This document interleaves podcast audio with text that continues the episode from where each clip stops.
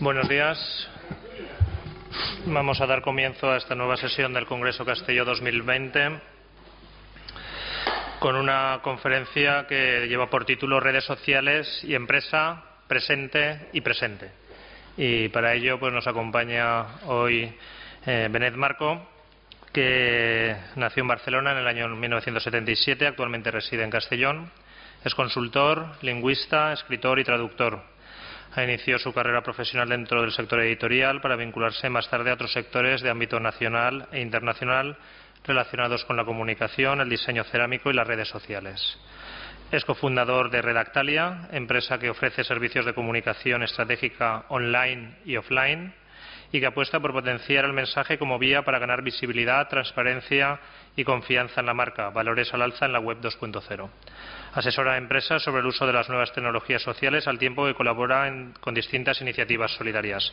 Su estancia formativa y profesional en países como Reino Unido, Alemania e Italia, así como su contacto, su contacto directo con Estados Unidos, México, Rusia, Polonia, Turquía, República Checa, Austria y Irlanda le ofrecen una visión global y local al mismo tiempo de la aplicación de los procesos empresariales en ámbitos muy distintos.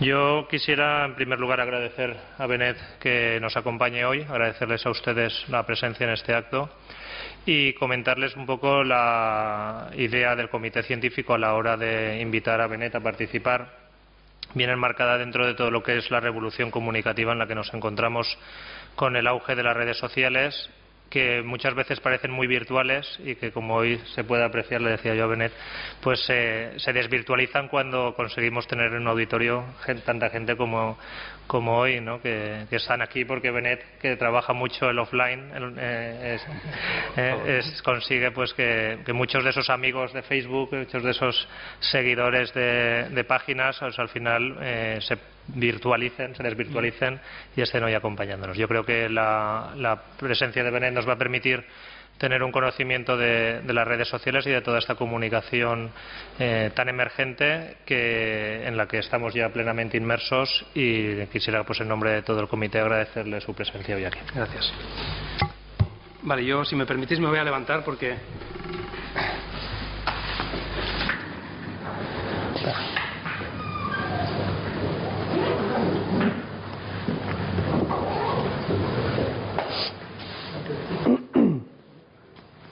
Se oye bien, ¿verdad? En primer lugar, eh, también quiero agradecer a los organizadores del, Congreso el hecho de tener un espacio, un foro de participación y, e intercambio de ideas. Creo que eso siempre es enriquecedor y sobre todo si se enmarca dentro del, cambio del ámbito de la universidad. Eh, particularmente a ti, Francisco, porque no solo, en fin, gracias por la presentación que me has, que me has hecho, sino también porque mantenemos una relación en redes sociales. Tenemos debates y creo que esos debates es lo que comentabas tú antes. Es decir, eh, no hay diferencia entre lo que es la realidad virtual y la realidad offline. Al final, quienes comunicamos somos personas y, lo que tenemos que hacer es conseguir eh, entendernos y trabajar sobre todo las relaciones humanas.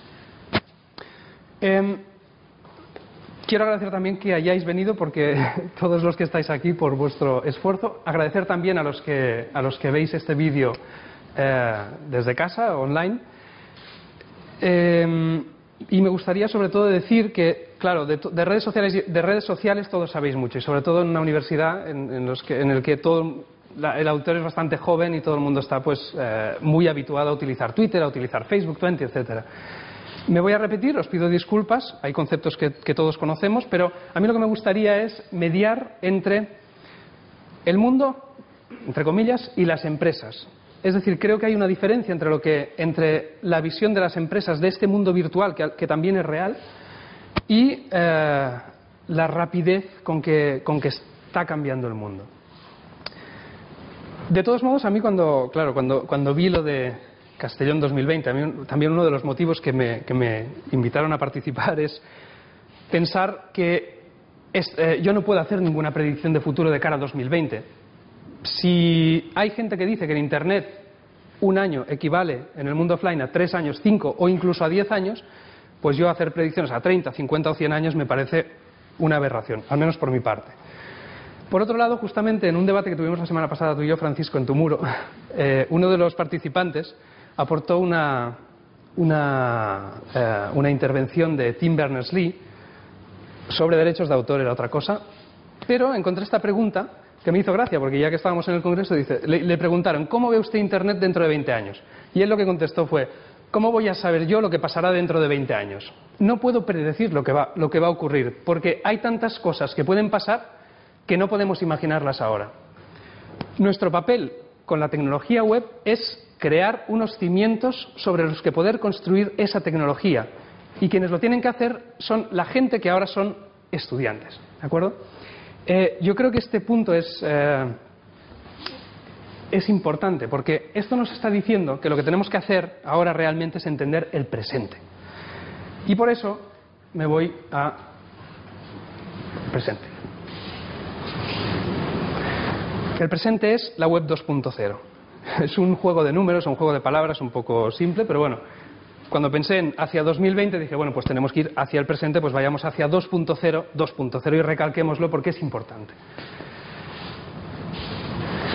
Yo creo que existen, eh, cuando en gramática hablamos de, de, tiempos verbales, cuando hablamos de presente, eh, hacemos varias distinciones en función de los usos, pero uno de ellos es el presente histórico.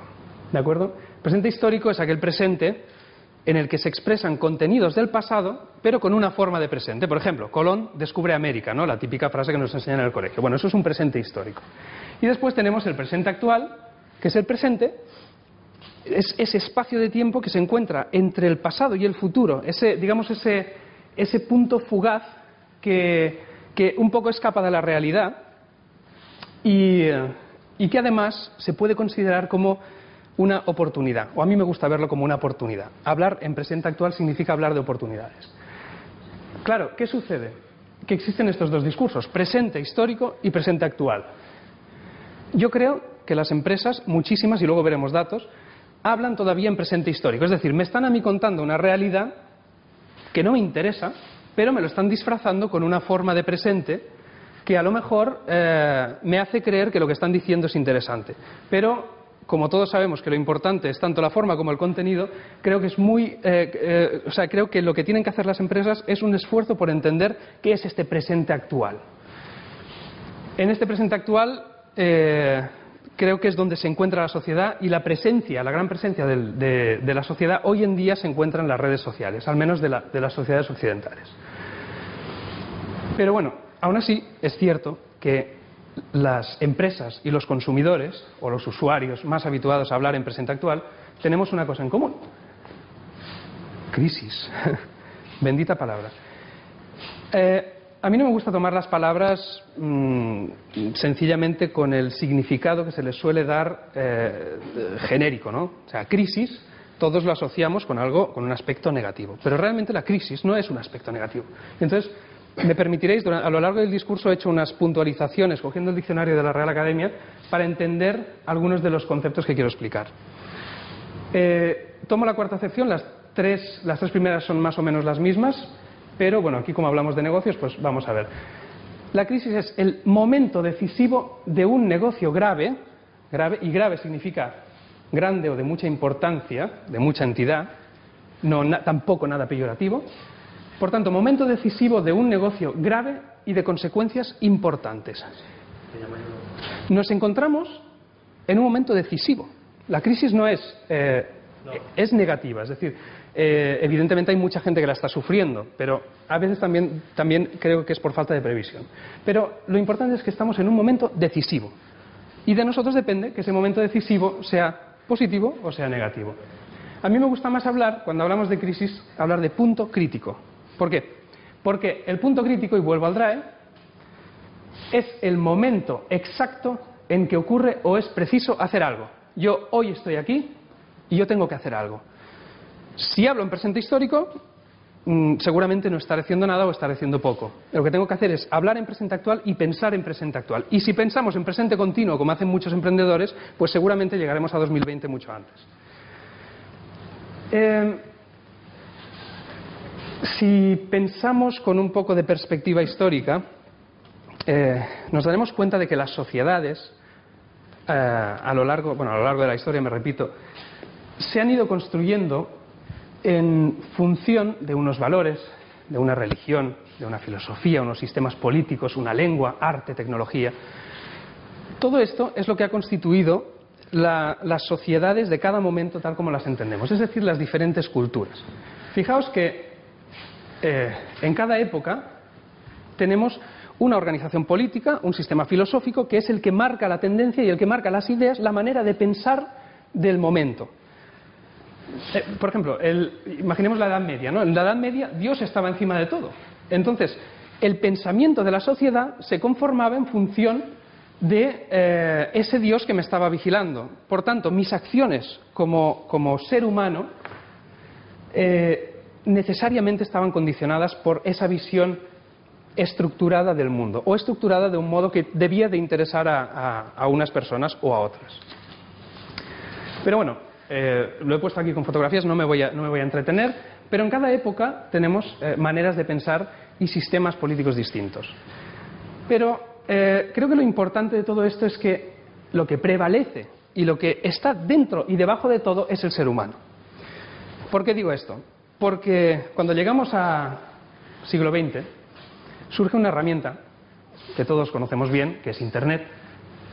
Eh, Internet, en principio, es una herramienta que sirve que le sirve al ser humano para comunicarse y para llegar muchísimo más allá de lo que ha llegado con estas estructuras de conocimiento, eh, con estas cápsulas de, momentos históricos. Eh, en un principio, sin embargo, es cierto que las empresas, y ahora ya me, centro en las empresas, a finales del siglo XX, vieron en Internet, pues eso, un medio de comunicación para transmitir toda su cultura, y vuelvo otra vez al término cultura, para transmitir su, cultura empresarial. Es decir, una visión 1.0. Yo te vendo lo que yo te quiero vender a ti. Eh, tú tienes que escuchar, tú tienes que, pues lo mismo que hacemos en televisión, vemos los anuncios y nos gusten o no nos gusten, nos están vendiendo un producto. ¿no? Em, lo de la cultura empresarial es importante, creo yo, en la era de Internet, porque es lo que, es lo que divide también, de algún modo, las empresas que hablan en presente histórico y las empresas que hablan en presente actual. Todavía, por desgracia, muchas empresas hablan en presente, hablan en presente histórico porque están transmitiendo una cultura empresarial, digamos, jerarquizada. Es decir, de arriba abajo. Yo tengo el, eh, yo tengo el poder, yo sé lo que, lo, que, lo que tú quieres y yo te lo impongo. Ahora os voy a pasar un vídeo en relación con esto, que es, me tendréis que perdonar porque el lenguaje es un poco soez, pero creo que es una caricatura muy divertida, y, seguramente lo conocéis todos, es, es, de la película del año de la garrapata.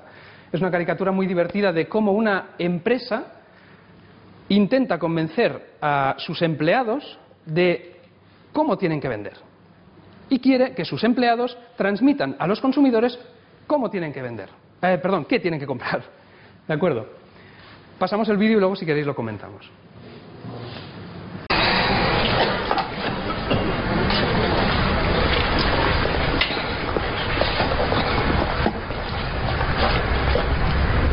Bien, buenos días, señores. Todos sabemos para qué estamos aquí hoy, ¿verdad? ¡Para vender! No sé si creérmelo. A ver, por ejemplo, usted. ¿Usted qué va a hacer hoy? Voy a vender un montón. No. Usted no va a vender nada porque usted no está nada motivado. Usted, Fonseca, es el típico mierdecilla que no sería capaz de vender un puto helado en una puta excursión de niños. No, señor, voy a vender mogollón. ¿Estás seguro, mierdecilla? Sí, señor, voy a vender mogollón. ¡No te oigo! Voy a venderlo todo. Dilo con un par de huevos, Voy a venderlo todo. Más alto, Fonseca. Voy a venderlo todo. Con un par de cojones, Fonseca. Voy a venderlo todo. Muy bien. ¿Y vosotros qué vais a hacer hoy? ¡No os oigo! ¡En pie! ¡En pie, hijos de la gran putísima! ¿Qué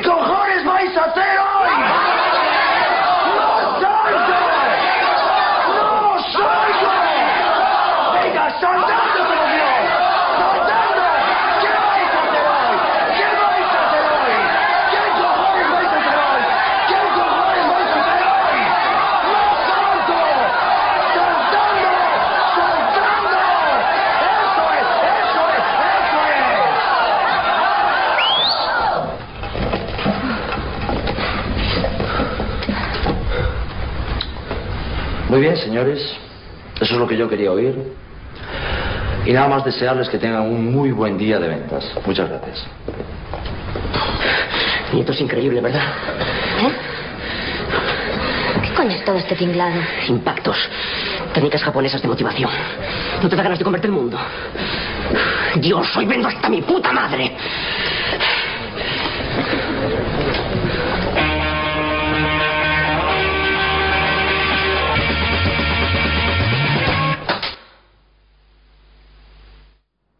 Cultura corporativa caricaturizada, ¿de acuerdo? Eh, a mí me gusta mucho ver la, reacción de la chica, sobre todo en todo este, en todo este, en toda esta situación, ¿no? ¿Por qué? Porque es la única persona, nadie está convencido, pero es la única persona que acepta que no está convencida, eh, tanto que al final tira su nombre, se tira su nombre en esa empresa. Es decir, las empresas, hasta ahora muchas empresas han tenido un discurso de arriba hacia abajo. Yo te voy a decir lo que tienes que vender y tú vas a hacer lo que yo te diga. Y entonces, ¿qué pasa? Que tenemos empleados que no están convencidos de lo que tienen que vender. Como tenemos empleados que no están convencidos de lo que tienen que vender, vendemos menos. Y más en un entorno como el actual, que ahora lo veremos, que es el 2.0, tiene todavía menos sentido. Pero esto sigue sucediendo, caricaturizado aquí, pero sigue sucediendo en las empresas. Yo he hecho un poco, he sacado cuatro ideas de lo que me ha parecido que he encontrado en el vídeo, ¿no? Seriedad corporativa. Seriedad corporativa no significa, eh, no significa ser serio en lo que uno hace, sino transmitir una especie de seriedad que no sirve para nada. Creo que es importante el humor y se puede ser serio pasándoselo bien. Asertividad, tu opinión no cuenta. Es mierdecilla, está clarísimo. ¿eh? A mí tu opinión me da igual. Motivación por imposición, vas a vender, vas a vender, vas a vender. Eso en determinadas personas genera desmotivación, provoca desmotivación agresividad, ventas agresivas. No, venga, tenemos que vender. Impacto. Al final el impacto es un sentimiento puntual. Yo, me lo crea o no me lo crea, a lo mejor vendo ese día, ¿no? Pero al día siguiente que me tienen que volver a hacer una sesión tratándome de inútil. Bueno, histrionismo, teatralidad y sobre todo indiferencia. Llega al final y dice, muy bien, señores, que tengan un buen día de ventas. Chao. Me da igual. Lo que os he dicho me da igual. Vosotros aprendeos. Esto, que ya digo, insisto, quiero insistir que es exagerado, pero eh, pero sucede en las empresas. Mucha gente todavía sigue viendo las ventas y sigue viendo llegar al consumidor de esta manera. Tengo que llegar. Claro, esto enmarcado en una web 1.0 va bien, porque la web 1.0 es una web individual, es una web estática, es una web unidireccional, yo doy mi mensaje y el otro escucha, es una web no actualizable, a menos que seas un programador, el usuario evidentemente es pasivo, sí que es una web global, es decir, todo ese mensaje de cultura corporativa lo puedo enviar eh, por todo el mundo y es una web vertical. Esto es lo que a mí me gusta llamar mentalidad de escaparate. Es decir, yo estoy en un escaparate, te enseño un producto, quiero que lo compres, hago lo que sea para que tú veas que tienes que comprar ese producto, pero pongo una barrera delante, pongo un, espejo delante, un cristal delante para que no puedas acceder a mí. La web 1.0 se caracteriza sobre todo por la tecnología, ¿de acuerdo? Eh, por tanto, digamos que esa mentalidad corporativa hasta cierto punto podía funcionar en 1.0. Pero ¿qué pasa? Que resulta que llegamos a la 2.0 y la 2.0 es una revolución. Y vuelvo otra vez con el drive. ¿Qué es revolución?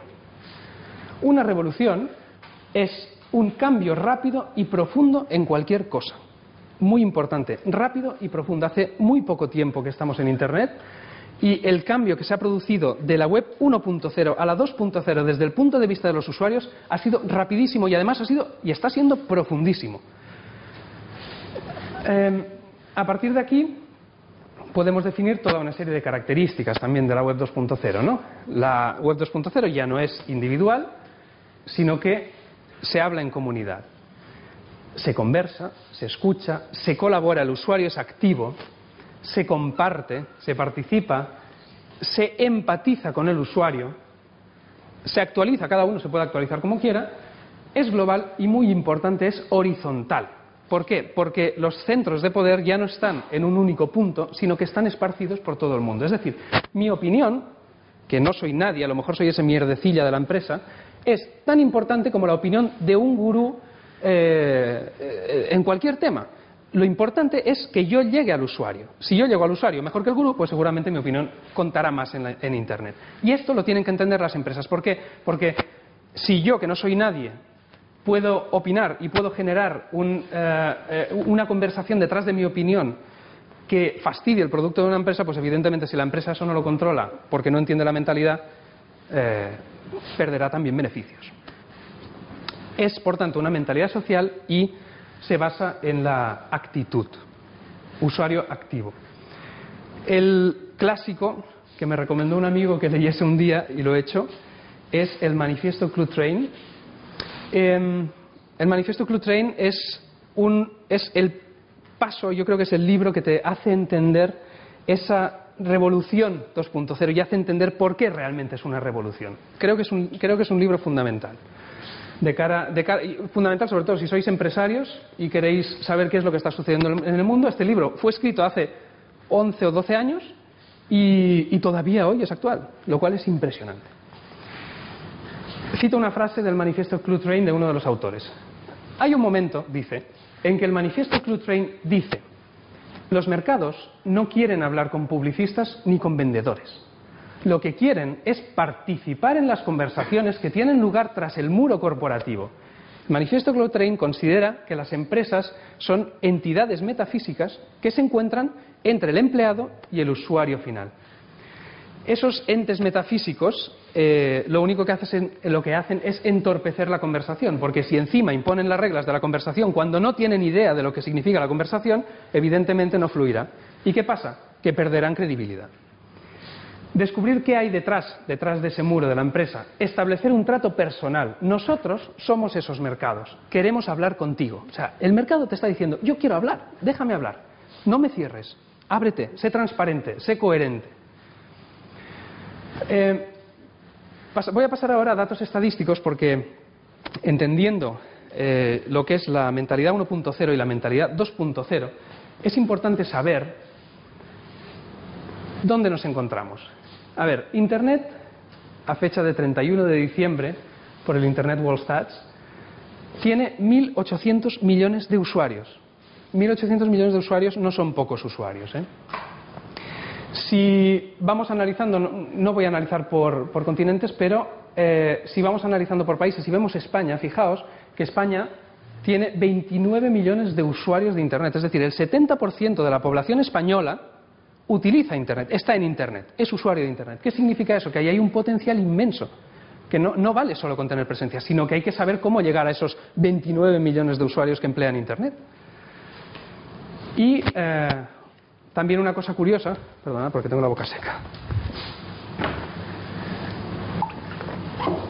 También una cosa curiosa es que la tercera lengua que más se emplea en Internet es el español.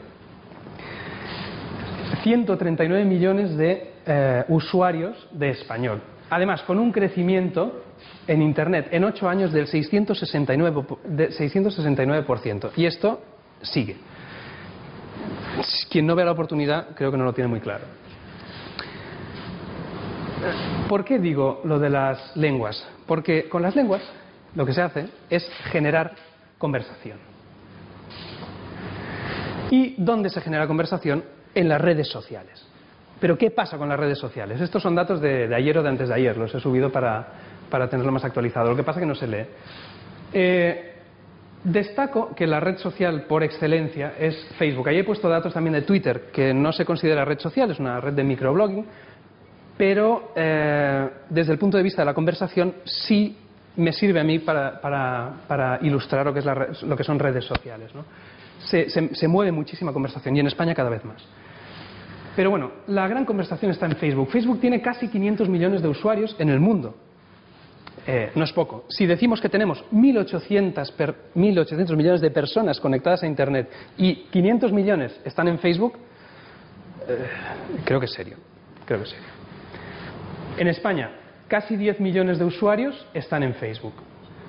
Pues si tenemos 30 millones de usuarios en Internet y 10 millones están en Facebook, pensemos en Facebook.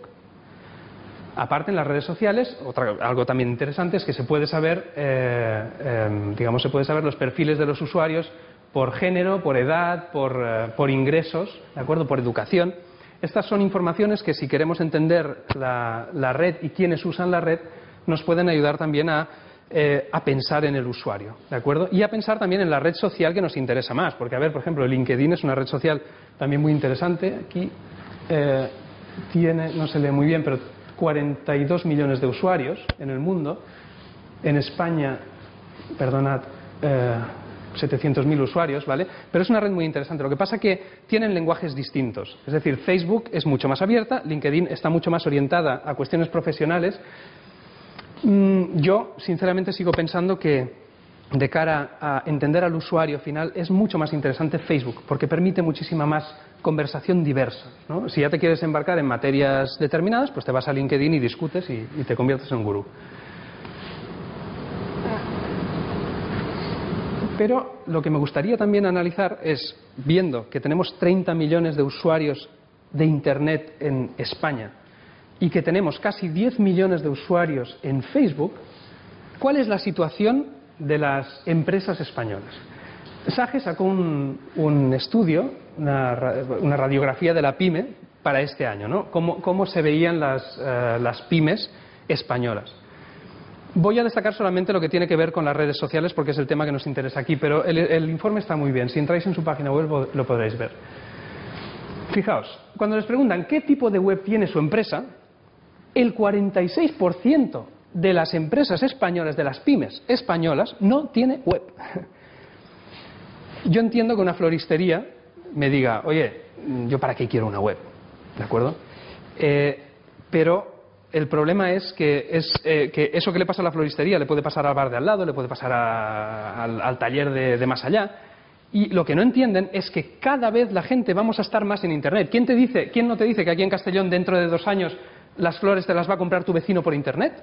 Pues como mínimo, como mínimo, ten una presencia, aunque sea 1.0, pero 46% de la gente no la tiene. A mí me parecen cifras alarmantes. Después, cuando les preguntan qué redes sociales utiliza, el 40% de la población, eh, de las pymes no utilizan ninguna red social, lo cual también es impresionante. Y eh, dentro del otro 60%, quienes más utilizan Facebook. Eh, vuelvo a lo de antes, Facebook es la red social por excelencia. Creo que es donde tenemos que estar. ¿Su empresa está empleando las redes sociales para la obtención de algún beneficio? A ver, esta pregunta está muy bien también. Porque tú puedes estar en la red social y decir, bueno, pues yo voy a jugar, voy a entretenerme, voy a cambiar conversaciones, jiji, jojo, me pongo en Facebook y me pongo a decir tonterías. Pero, ¿qué sucede? Que las empresas, o la, la gran mayoría de las empresas que sí están en las redes sociales, no siguen una estrategia para las redes sociales. Entonces no pueden obtener beneficios que sí podrían obtener si parasen primero a pensar el potencial que tienen esas redes. Después, bueno, de las siguientes tendencias asociadas a la tecnología, como es una empresa tecnológica, ¿cuál de ellas le parece más interesante? Aplicaciones vía online. Realmente la gente entiende que tiene que estar en Internet, pero eh, no se esfuerza en saber cómo tiene que estar en Internet. Estas son las conclusiones que, que yo saco, digamos, eh, ent entendiendo estas, estas cifras. ¿no? Bueno, ¿qué pasa? Que generalmente las empresas y también lo dice el manifiesto Clutrain, tienen miedo. El miedo es un sentimiento humano, volvemos a los seres humanos. El miedo es un sentimiento muy humano.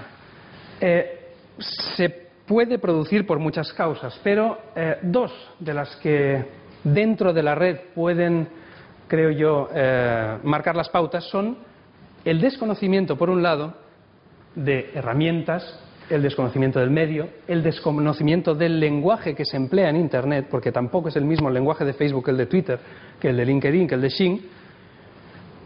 La privacidad, mucha gente tiene miedo de la privacidad, pero realmente no saben, o sea, no se han informado de lo abiertas que están muchas veces las redes sociales y saben que algo sucede, pero no, pues mira, como algo sucede, mejor no entro, ¿no? Y la otra cuestión es la reputación, que ahora veremos, luego veremos algunos ejemplos. Digo esto porque para superar ese miedo, lo que yo creo que hay que hacer es tener una estrategia, o sea, una estrategia online. Online y offline, ¿eh? Online y offline, que eso nunca lo tenemos que, nunca lo tenemos que separar. Es lo mismo que comentábamos antes con Francisco. Eh, se pueden tener relaciones online que se convierta en offline y offline que se convierta en online. Pero la estrategia parte de la coherencia. ¿Y qué podemos hacer para, para, para crear esta estrategia? Pues partir de un plan de medios sociales. Los planes de medios sociales, en principio, tienen cinco objetivos fundamentales. Escuchar, hacer seguimiento de las conversaciones, hablar, participar en esas conversaciones, transmitir energía. A mí no me interesan tus problemas. A mí, dime lo bueno de la vida. Es importante. Apoyar al usuario, sobre todo, eh, eh, cuando, cua- sobre todo los servicios de atención al cliente son un buen ejemplo de, de apoyo al usuario. Dell tiene un servicio de atención al cliente muy bueno a través de redes sociales. Y la última sería integrar. ¿De acuerdo? Eh, yo creo que, por definir un poco eh, dentro de estas estrategias, lo que se puede hacer, lo que uno podría hacer ahora mismo, por ejemplo, es hacerse muchas preguntas. Yo lo primero que tengo que hacer es hacerme muchas preguntas. Por ejemplo, bueno, disculpad que no se lee muy bien. Ah, sí. He puesto algunas de las preguntas que uno se puede hacer, ¿de acuerdo? ¿Dónde están mis clientes en la red? Pensar en el cliente. Tenemos que pensar en el cliente. ¿Cómo adapto mi comunicación offline a la online? Es decir, yo toda la vida he tenido un catálogo. ¿Cómo adapto ese catálogo a, las redes sociales, por ejemplo, o a la comunicación esta online? Pues no me pongas el catálogo en Facebook porque no voy a entrar en tu página de fans, por ejemplo. Piensa maneras de, de captar, de captar mi atención, de llamar mi atención sobre el producto que tú estás vendiendo. Entiéndeme y yo vendré. ¿Qué se dice de mí en la red? Es muy importante. Tienes que hacer seguimiento. Se puede hacer seguimiento con alertas, se puede hacer seguimiento con, con una serie de herramientas eh, que buscan en blogs, en, en, eh, redes, ¿no? ¿Cómo se está hablando de mis competidores? ¿Qué se está diciendo de mi competencia? Pero no para fastidiar a mi competencia, sino para saber en qué puedo mejorar y a ver si puedo incluso colaborar con mi competencia. Que eso es algo interesantísimo que se da cada vez más y que nosotros, por ejemplo, lo estamos viviendo. ¿Qué lenguaje debo emplear en cada caso? Como os he dicho, el lenguaje de las redes no es el mismo en unas redes que en otras redes. Tampoco es el mismo el de la web. Pero es muy importante saber qué lenguaje, qué, lenguaje cómo me debo comunicar con el, con el cliente, con el cliente, con el usuario. Si os fijáis, Internet es básicamente contenido. Y a mí, por ejemplo, me sorprende mucho, como lingüista además, que cuando se hacen planes de comunicación lo que prima es la imagen, el diseño. No digo que el diseño no tenga que estar, el diseño por supuesto tiene que estar, pero tiene que estar integrado con el contenido. Google posiciona por contenidos, por palabras. ¿Por qué no entendemos las palabras? No, porque las palabras, bueno, todos hablamos. yo no sé dibujar, pero, pero como sí que sé hablar y escribir, pues ya me lo hago yo. Bueno, pues eso, eso es, un, es un tema de reflexión muy, muy, muy profunda, ¿eh? muy profunda y de revolución. Luego, por ejemplo, ¿qué información me interesa compartir? ¿no? Eh, esto está planteado así en el sentido de es muy importante que yo dé información, da igual, no pasa nada, que se copien, ¿qué, más da? Que se copien, o sea, yo tengo que, decir lo que yo sé sobre un tema, ¿por qué? Porque me convertiré en un referente. Si yo soy un gran azulejero y sé pues cómo hacer los azulejos para que, eh, o cómo colocar los azulejos mejor, pues en vez de asustarme de que mi competidor copie la manera de colocar los azulejos, voy a explicar cómo coloco yo los azulejos. Y seguramente recibiré más visitas y, en consecuencia, más clientes, porque sabrán que yo sí que sé colocar los azulejos. Mi competidor lo, tendrán que, lo tendrá que demostrar. ¿Con qué temáticas me puedo acercar a mis potenciales clientes? Entendiendo quiénes son, o sea, entendiendo cómo es mi producto, eh, tengo que entender quién es mi cliente y tengo que ver qué le puedo ofrecer a mi cliente que le pueda interesar y que lo atraiga hacia mi página. ¿no? ¿De qué medios dispongo? También es muy importante lo que comentábamos antes de las herramientas. En Internet hay muchísimos medios gratuitos, otros de pago, pero hay que investigar. ¿Y hasta dónde estoy yo dispuesto a llegar? Es decir, hasta, eh, eh, hasta dónde voy a ser transparente. Esa es la cuestión. ¿Hasta dónde quiero ser yo transparente para que no vean ese muro? Otra de las cuestiones es integrar distintas herramientas. En, Internet tenemos, he, he, seleccionado solamente unas cuantas, tenemos distintas herramientas como blogs, por ejemplo. Los blogs son muy importantes a nivel corporativo porque te permiten transmitir muchísima información que llega a los clientes. Fijaos, el blog de Iberia, Iberia ha abierto el blog en noviembre de 2009, es decir, es muy reciente este blog. Em, ¿Qué es lo interesante de este blog? O sea, ¿o qué es lo interesante para mí de que Iberia lo haya abierto tan tarde?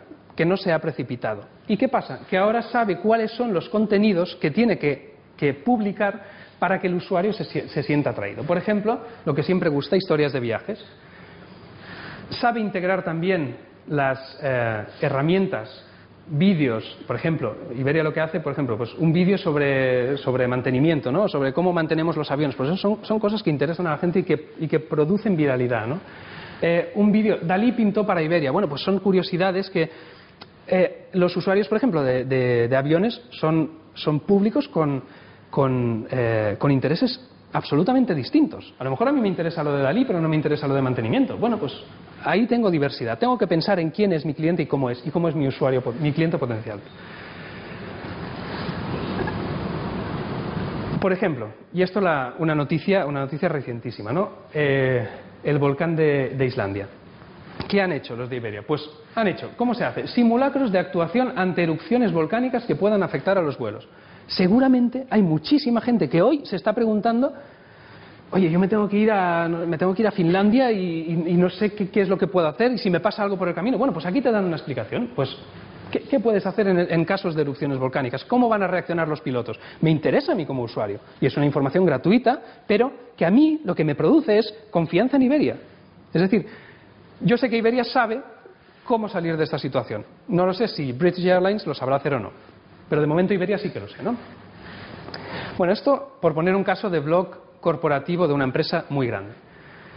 Eh, pero hay una empresa de Castellón, disculpad, Alcalatén, que tiene un blog desde hace poco también.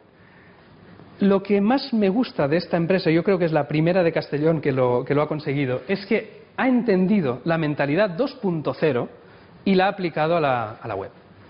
Fijaos que lo primero, bueno, esta es la, la, página del blog, si veis en la página inicial de Alcalatén también tienen la, eh, o sea, también tienen imágenes, pero también tienen Flickr, Twitter y la agenda Alcalatén que está hecha con el, con el Google Calendar.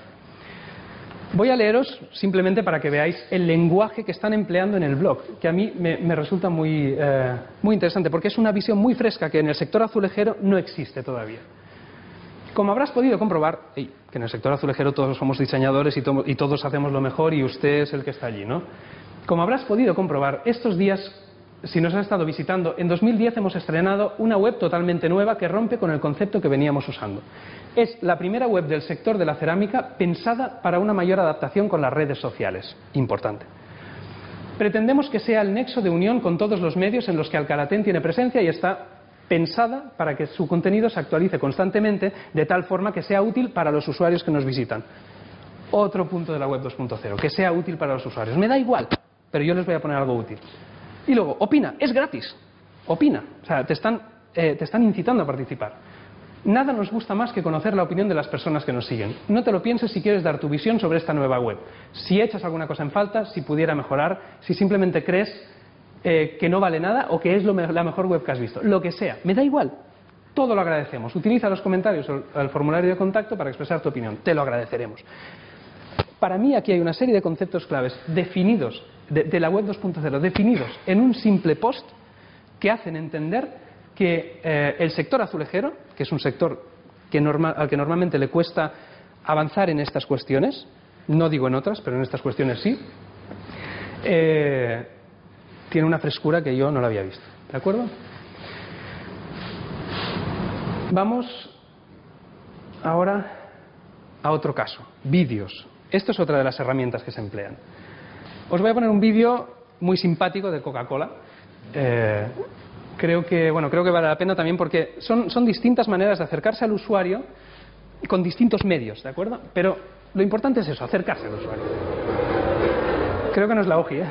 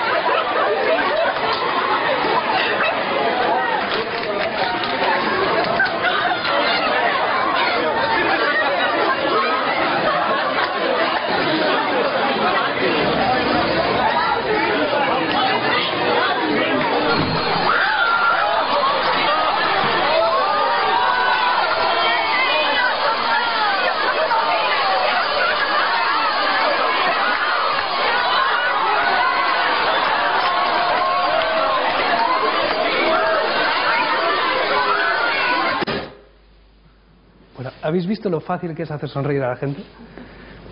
Seguramente esos, esos, esos clientes de Coca-Cola, esos usuarios, eh, tenderán más a comprar Coca-Cola que Pepsi, por un hecho simplísimo. ¿eh? Y esos hechos se, se trasladan a través de la web y te crean una sensación de bienestar. ¿no? Pues bueno, eh, todas estas estrategias se pueden utilizar, pero son estrategias que no son para fastidiar a nadie, son estrategias que son para ayudar. Yo creo que tenemos que hacer empresas cada vez más humanas, cada vez eh, que tengan una palabra más eh, transparente y real. Y real, quiero decir. Plataformas.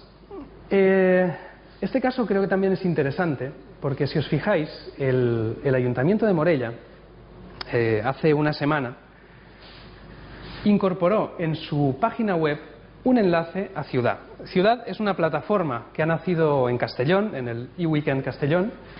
Es una plataforma de participación ciudadana en la que la gente puede puede criticar al, al ayuntamiento, puede hablar sobre, bueno, no necesariamente, pero puede hablar sobre problemas que se producen en su ciudad, puede aportar sugerencias, ideas de mejora, etcétera, etcétera, etcétera.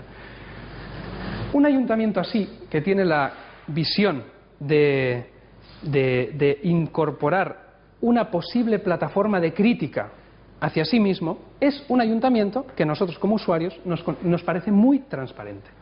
O sea, yo veo esto y creo que es un ayuntamiento que chapó. Es el primer ayuntamiento que introduce ciudad.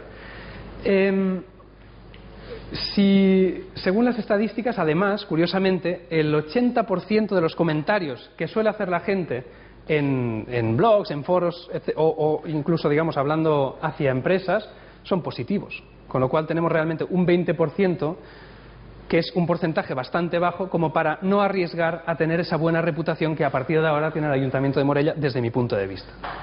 Además, inteligentemente, como ciudad, ciudad no es una red social, ciudad es una plataforma que se relaciona con redes sociales, es ahí, por ejemplo, tú puedes mandar cualquier, eh, cualquier comentario a las redes sociales, lo que hace es que si estás hablando de Morella y un usuario entra en ciudad, cuando se vaya a Morella, aquí tienes una fotografía preciosa de la basílica de, la ciudad que te permite potenciar al mismo tiempo el turismo. Pues me parece una manera inteligente de aprovechar la transparencia.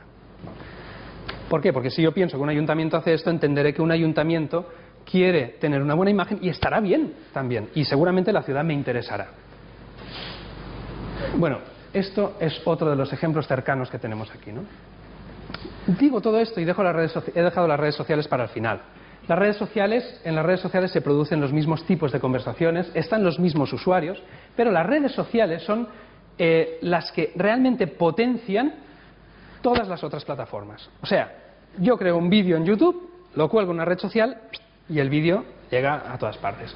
Yo eh, publico una queja en ciudad, lo cuelgo en una red social y llega a todas partes. Bien, os pongo ejemplos de, de sectores diversos para que tengamos un poco de, de una visión general. ¿no? Fijaos, este es un, un informe sobre la popularidad de las editoriales en Facebook que sacó Anatomía de la Edición, que es un blog muy bueno sobre, eh, sobre cuestiones de edición. Hicieron un análisis de las páginas de las páginas de fans de las editoriales y qué posicionamiento tenían, tanto páginas de fans, disculpad, como perfiles. Bien, si os fijáis, para la cantidad de editoriales que hay, me parece que la muestra eran 150, no recuerdo bien, para la cantidad de editoriales que hay, eh, el número de fans, que aquí no se lee, disculpadme, es bastante bajo, bastante bajo.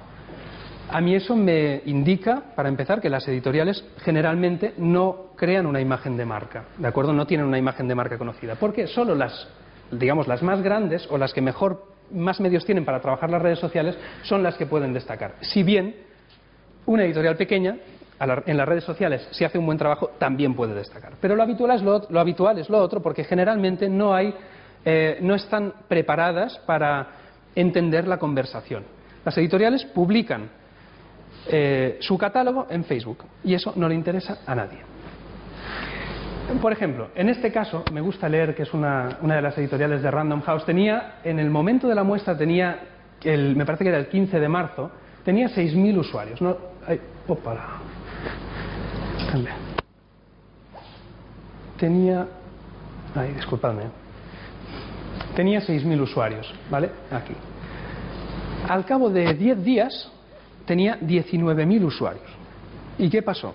Pues que se les ocurrió hacer un concurso, regalar gratis un libro, ya veis lo que, lo, que supone un libro para una editorial, en este caso eran siete libros, eh, a todas aquellas personas que se hicieran fans de la página de la editorial y que además participasen en el muro de eh, su autor, que es este señor, que había colgado unos foros en su, en su página web. Había creado una página web al efecto y había colgado una serie de foros. Entonces, las seis primeras personas que el día uno de cada mes, eh, cuando él encendiese el ordenador, apareciesen aquí, serían las seis primeras personas que se llevarían un libro a casa gratis, el libro de este señor.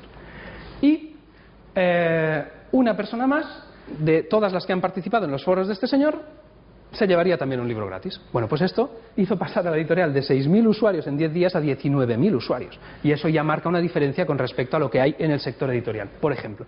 Es decir, se pueden hacer muchísimas cosas. Y en este caso también los lectores pueden ser muy variados, pero si tú ya tienes una serie de lectores que a lo mejor no solo por lo gratis, a lo mejor sí, pero ya están interesados en la materia de este libro, mm, pues me parece que tienes un público potencial para trabajar.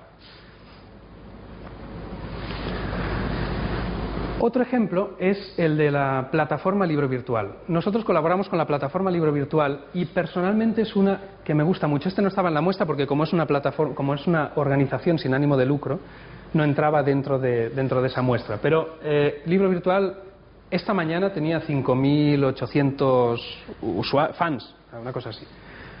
Mm, os digo esto porque la estrategia del libro virtual a mí personalmente me parece muy inteligente. Libro virtual es una plataforma de autopublicación en la que cualquier autor se puede publicar su libro si quiere. Entonces el lector lo puede leer online o si quiere leerlo, eh, eh, si quiere leerlo en su casa, si se lo quiere descargar en su ordenador, o bien paga mm, nada y menos o bien si el autor ha decidido que lo, que lo pone gratis, pues se lo lee también gratis. Esto último es nuevo. Eh, ¿Qué sucede? Libro virtual, cada día, este sí que va lanzando el catálogo, pero aquí sí que tiene sentido, porque aquí hay unos autores muy activos que son ellos quienes han publicado esa información y, quien, y, quienes están participando y quienes están expectantes y esperando que vaya a salir su libro en la página de Facebook, ¿no? Y para poder promocionarlo. Y además, como, como la gente que está detrás es muy son muy buenas personas, eh, la conversación con ellos es fluida. Cualquier problema que tienen, cualquier cosa, contestan, te ayudo, eh, te envío un email, lo que sea. Si miramos al mismo tiempo la estrategia de la página web, lo mismo. Facebook, Twitter, Feed, etcétera, etcétera, etcétera. Esto es, por ejemplo, un modelo de integración que podría llevar a cabo una editorial. ¿no? Pues eh, en mi página web pongo Facebook, pongo Twitter y lanzo todas las novedades o me conecto o sigo o tal. Es decir, trabajamos las dos, las dos vertientes, comunicación global. Saliendo del mundo editorial y entrando en una empresa de aquí, eh, este es un caso muy curioso también, porque Mercadona, vamos, o sea, para mí no tiene una, o sea, para mí no tiene una, una, bueno, tiene una estrategia, pero podría sacar muchísimo más provecho a, la página de fans. La página de fans de Mercadona se limita cada X días a hacerle una pregunta al consumidor. ¿Qué pasa? Que tiene un consumidor que está o sea, todos los consumidores estamos interesados en algo y, a todos nos gusta que nos digan, oye, pues si yo compro eh, el yogur de hacendado, pues mira, yo quiero que ahora le pongas Danone, pues eh, promueven un poco el debate, ¿no? Eh, por ejemplo, una pregunta. ¿Qué es lo que más valoras de Mercadona y qué es lo que echas más en falta? Es una, es una, pregunta crítica. Aquí la gente te puede contestar, pues es que, mira, yo me gustan las marcas y vosotros lo, lo que hacéis de marca blanca no me interesa, etcétera, etcétera, etcétera. Bueno, pues fijaos, 288 comentarios. Mm, esto no sucede. Esto no sucede.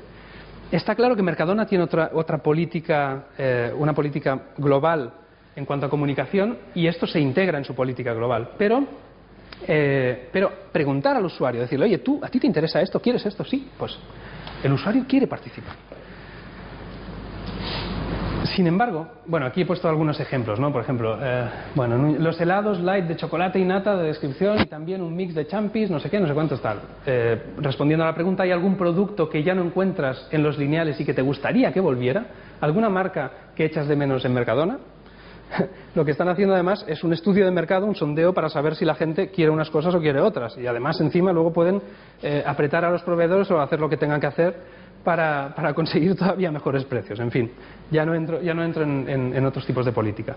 Pero lo curioso del caso es que Mercadona nació en eh, 2000, eh, 2008, sí, a finales de 2008, y las primeras intervenciones que tuvo en Facebook no tenían ningún comentario. Yo no sé si porque a lo mejor lo tenían cerrado o porque era ex- exacto, era un catálogo, ¿no?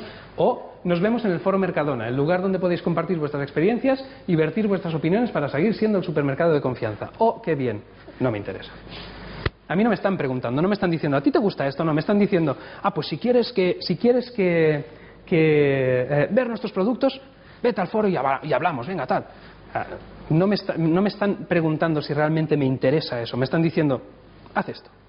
Eso es una mentalidad 1.0. Yo, me parece que fue en 2009, no recuerdo ahora, pero sí, eh, a partir de, de mediados de 2009 cambiaron la política y empezaron a hacer preguntas. Bueno, pues Mercadona, mm, casi sin nada, consigue un montón de fans. Y vamos, creo que es admirable.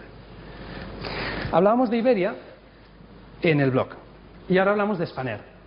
También, eh, también sobre la cuestión del volcán. ¿De acuerdo? Esto me parece que lo saqué ayer o antes de ayer. ¿Qué hace Spanair? Aprovecha su página web para contestar a la gente. Eh, importante, a todos los pasajeros afectados por las cancelaciones de los vuelos a Estocolmo y Copenhague nos informamos de que tal, tal, tal, los recolocaremos. es decir, están enviando una información utilísima a un usuario que, está, que quiere tener una información. ¿Qué sucede normalmente? Llamas, preguntas, nadie te dice nada. En cambio aquí, pues eh, la, gente puede tener la información de primera mano. Esto también está pensando en el usuario.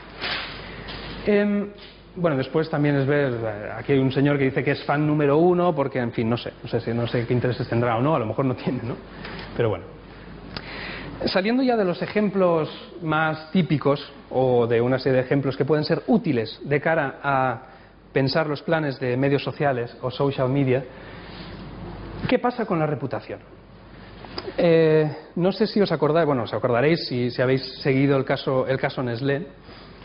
Em, en. Ay, disculpad. En. Hace, hace poco se supo que, eh, que Nestlé, o sea, Greenpeace denunció que Nestlé estaba utilizando aceite de palma, para lo cual destruía eh, bosques de Indonesia y el orangután de la zona se veía afectado, se veía afectado porque le estaban destrozando el hábitat. Greenpeace se enteró de, perdón, no Nestlé, un proveedor de Nestlé, un buen proveedor de Nestlé lo estaba haciendo. Entonces, eh, ¿qué hizo Greenpeace? Pues hizo un vídeo que os lo voy a pasar porque esto está muy bien.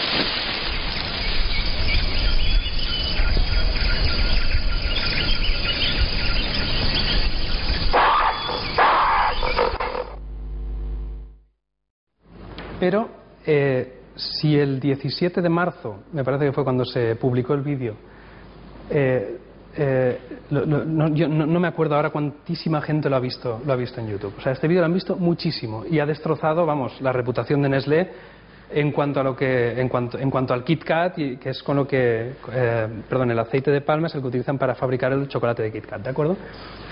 ¿Cuál fue la reacción de Nestlé? O sea, Nestlé, en vez de tener un social media plan, un plan de medios sociales o una estrategia y decir, bueno, yo en estos casos, ¿qué tengo que hacer? Lo que hizo fue lo siguiente, fue contestar, bueno, disculpad, eh, os explico primero comentarios que, que se han hecho, comentarios negativos, Nestlé, que no te queremos, tal. 90.000 fans de Facebook criticando a Nestlé. Pues, como os podéis imaginar, eso para la reputación de la empresa es fatal. Nestlé ha intentado repararlo después, pero ¿qué sucede? Que hay un problema de credibilidad. O sea, si tú sabes que estás trabajando con un proveedor que destroza los bosques de Indonesia para, para- sacar aceite de palma, eh, no trabajes con él. O sea, yo no te creo. Está muy bien que luego digas, sí, he escrito una carta al director de no sé qué, de no sé cuántos tal, pero mm, sé coherente con la política, sé coherente con lo que queremos los usuarios. O sea, estamos diciendo que eh, eh, estamos hablando de responsabilidad social corporativa, de que todos nos ayudamos, porque la web de Nestlé además también es así. También habla de cuánto ayudan a, a- a las, a las poblaciones indígenas, cuando ahí, por ejemplo, se ve que los están, les están destruy- destruyendo el hábitat. ¿no? Entonces, si no tienes esa coherencia, en la realidad, cuando vaya a la web, será un efecto multiplicador el problema que tendrás. Se multiplicará. ¿Cómo respondió Nestlé? Bueno, aquí, bueno, aquí tengo, bueno, si queréis da igual, no hace falta que veamos el vídeo. Este señor no es quien ha respondido a Nestlé, pero este señor, que es uno de los programadores de Nestlé y el que se encarga también de cuestiones 2.0, según dice, eh, dice que los errores de Nestlé han sido, primero, pedir la retirada del vídeo de YouTube. Error. Tú publicas algo en la red, lo que no puedes hacer es decir que lo retiren porque afecta a mi reputación. Segundo, y más cuando no eres coherente con lo que haces. Segundo, crear una página corporativa para Nestlé. Según dice él, una eh, según dice él, Nestlé debería crear páginas por marcas. Si crea una página de KitKat, pues, eh, pues contesta con la página de KitKat. O si, el problema lo tienes ahí, contesta ahí, ¿no? Pero bueno, esta, esta es su opinión. Y lo tercero, intentar controlar la conversación. Cancelaron mensajes. Eso no se puede hacer. Eh, A menos que tú digas que por política de privacidad eh, o por política de, de- de que no tengas trolls y no que tengas gente que quiera fastidiarte, moderas los comentarios, a menos que tú lo digas anteriormente, lo que no puedes hacer es cancelar la conversación y decirles que tú, usuario, no te enteras y que esto es para fastidiarme. Eso no se puede hacer. Pero es que eso yo no, o sea, yo a mí no se me ocurriría hacerlo con mi vecino. Pues si no se me ocurre hacerlo con mi vecino, ¿por qué lo hago en Internet? Que tiene una repercusión muchísimo mayor. Pues este es un caso de pérdida de la reputación por parte de una gran compañía. Este caso, I'm Patrick Doyle, president of Domino's USA. a ver, Recently, we discovered a Este caso es bastante más antiguo. Este, esto sucedió en el año 2008. Eh, no sé, si, a lo mejor ya lo habéis oído, ¿eh? pero ah, en Domino's Pizza unos empleados se dedicaron a, a jugar con la comida y a grabar unos vídeos y hacer, eh, y hacer porquerías con la comida y después publicarlos en YouTube. Eso afectó tan negativamente a la, empresa esta, que es eh, a, la, cadena de, pizzería, que, que hasta bajaron sus acciones y bueno, fue un desastre. ¿no? Pero estos supieron reaccionar a tiempo y supieron reaccionar bien. ¿Por qué? ¿Qué dijeron? Y aquí es lo que explica el director, que no hace falta que ponga el, que ponga el vídeo. Pero bueno, luego si queréis... eh, o sea, yo más que nada lo he traído porque creo que un presidente de una compañía dando una explicación de lo que ha pasado desde un punto de vista natural es algo que también se agradece y que el usuario lo agradece. Y después esa reputación poco a poco se repara. A lo mejor no vuelves al nivel de antes, pero poco a poco se repara. ¿Qué dice, este hombre en su discurso, este señor? Agradece, a navegantes el aviso. Lo primero que hace es agradecer a la gente eh, que lo hayan avisado de que han colgado un vídeo en YouTube mm, que, que le, que le daña la reputación por completo. Eh, dice también que las acciones de estos señores son acciones que han dañado no solo a la compañía, que la han dañado mucho, sino también a miles de trabajadores que tienen en 60 países. Es decir, se está implicando con sus trabajadores, con sus empleados. El empleado es alguien que cuenta. Yo me preocupo, al menos lo dice, que se preocupa por el empleado. También explica que va a hacer una desinfección, de- bueno, ya están, ya, ya están haciendo una desinfección del local a fondo. Y también dice que pues, eh, diariamente tienen auditorías para controlar eh, los locales en todo el mundo. Es decir, es ya una política de empresa. ¿Qué pasa? Que cuando este señor viene diciendo esto, como tú ya sabes que sí lo hacen, porque es la política de empresa, porque tú como consumidor de Dinos Pizza, eh, Domino's Pizza, perdón, ya tienes eh, esa percepción, entonces lo que te dice este señor te lo crees. Offline, online, coherencia. Básicamente coherencia. Otro de los puntos que, que quería destacar es la figura del community manager. En, los planes de social media es muy importante destacar esta figura. Esta figura es, digamos, el gestor de contenidos online. Es la persona que está en contacto con el usuario fuera y dentro de la empresa. La persona que controla lo que se publica en los blogs, lo que se publica en las redes sociales. Muy pocas empresas tienen community manager. Es decir, está siempre el director de comunicación o está el director de marketing que es el que hace las funciones de, eh, de director de comunicación o director de marketing. Pero esta visión a muchas empresas todavía les falta. Y más viendo los datos estadísticos de antes, pues eh, os lo podéis imaginar. En conclusión, acabo ya, me gustaría decir, destacar estos aspectos. Yo creo que la web 2.0 se caracteriza por lo siguiente. Visibilidad, te da muchísima visibilidad, por tanto, eh, si tienes visibilidad, tienes que tener una visibilidad positiva.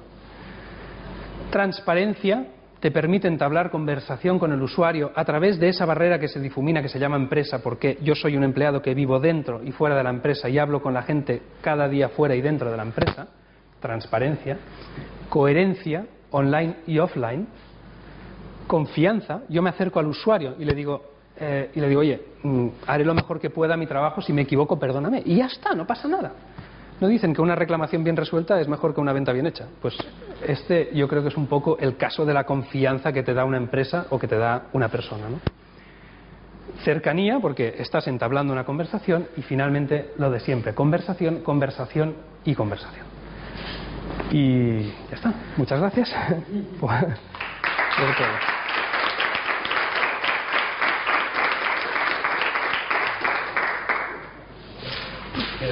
Sí, si queréis, eh, tenéis preguntas o dudas. Bueno, má- más que preguntas, hablemos. o sea, no es.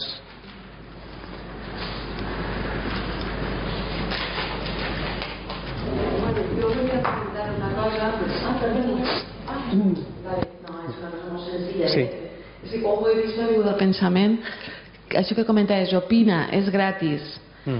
Mm, segons com se formule, pot ser això dona una impressió que no és agradable, perquè, clar, ja ho sabem que interessa conversar, que te tinguin en compte, la teva opinió, tot, però arriba un moment en què qui te demana l'opinió potser és la seva obligació i per això cobra aquesta persona de pensar. M'entens el que te vull dir? Segons com se formule, Està clar. eh, dona a entendre, escolta, pues, bueno, ja me poso jo en aquest lloc. m'entens? Sí, sí, sí, està clar.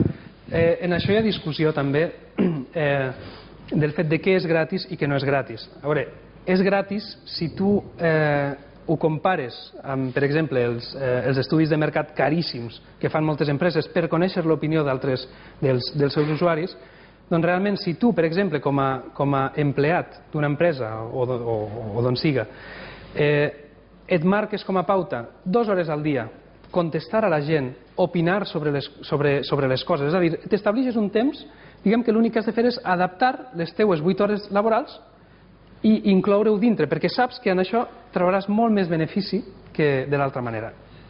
No es pot dir que és gratis perquè t'estan pagant per aquesta feina, tens raó, però en aquest sentit és gratis. És a dir, eh, eh, trobe que, trobe que, és, eh, que és molt més econòmic i per tant que fins a cert punt sí que, sí que pot arribar a ser gratis. Bueno, no sé, jo ho faig a casa de nit o de dia i, i per a mi és gratis, no? Tot i que el meu temps pot valdre molt diners també, però trobo que val la pena. Jo els beneficis que obtinc, per exemple, treballant en Facebook, són grandíssims. O sigui, i, I tot, sobretot per, per la recomanació. És a dir, eh, a voltes t'arriben treballs per este m'ha recomanat a este perquè coneix l'altre. Ah, pues perfecte, tu, doncs fantàstic, doncs endavant, sí, sí. I què passa? Que este, com que es fia d'este i este es fia d'este, este es fia de mi. Ell és un treball, bueno, per a mi és gratis.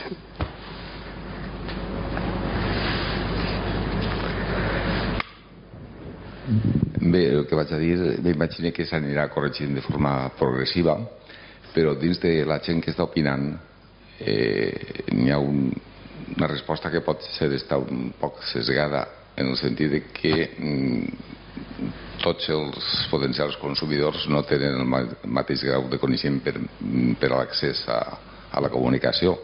Fa molts anys, tens la màquina d'escriure, en les empreses diu qui reclama primer, diu aquell que té a l'abast una màquina d'escriure. El que està en la premsa pegant cops no pot reclamar, no ho té, no ho té tan fàcil.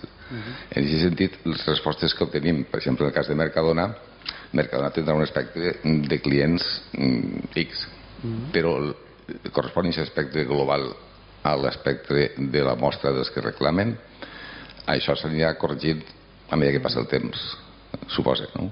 Eh, Jo crec que eh, a mesura que tenim més usuaris que, que participen en les xarxes socials, en aquest cas, perquè ja veiem que tenim un, un, un gran nombre d'usuaris que, estan en, que estan en internet. De fet, en Espanya només això, un 70%. No? Trobo que la mostra és bastant, és bastant interessant. No vol dir, però, que s'hagi de deixar de fer els altres canals, d'utilitzar els altres canals de comunicació, evidentment. S'han de continuar utilitzant, perquè hi haurà gent... La meva àvia segurament no utilitzarà internet, però la meva àvia també és consumidora de, Mercadona i s'haurà d'arribar a ella també, no? Mm, per a mi és un treball conjunt i per a mi és un treball de, de comunicació he dit comunicació global, però comunicació global entesa dintre de, dintre de, de, la comunica, de tota la comunicació que fa l'empresa. També és veritat que les opinions mm, poden ser més vàlides o no més vàlides. Al principi pensava que t'havia entès per ahir, eh, però bueno, també és una qüestió que podem parlar. A voltes hi ha gent que diu que una opinió... Jo he sentit en este congrés, en este congrés precisament un ponent que deia que internet no estava organitzat. No? Per què deia això? Perquè deia que hi havia continguts que no eren de qualitat. Entonces el que hauríem d'arribar a fer és trobar continguts, eh, trobar qui organitza aquest sistema amb els continguts de qualitat. Però per a mi, i en la web 2.0 de moment, el que interessa és el que pensa la gent. Per què és més important la teva opinió que la meua? O per què és més important l'opinió d'una persona, d'un president d'un govern, per exemple, que la meua en internet sobre una matèria determinada? Trobo que, eh, trobo que tot això s'ha de, evidentment s'anirà treballant, però l'avantatge de la web 2.0 és que et permet ser, estar al mateix nivell tothom. És a dir, jo puc parlar en un directiu, de fet parlen directius d'empreses, els conec i després els conec personalment. Però com que jo ja he establit una confiança en ells, després quan els conec en persona és fantàstic, és una relació d'amics de tota la vida per a mi no hi ha diferència entre les converses que podem tenir en una banda i en una altra. Al final és un mitjà que et permet, eh, que et permet conversar d'una manera o d'una altra. No? Podem conversar en vídeos, podem com, com vulguem, però al final l'important és això, arribar a les persones. M'he desviat eh, del, del que m'has preguntat, però bueno, trobo que...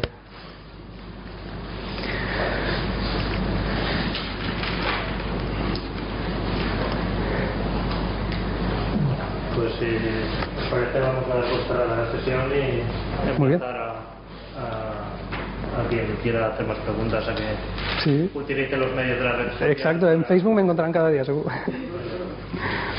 Muy bien, gracias. gracias.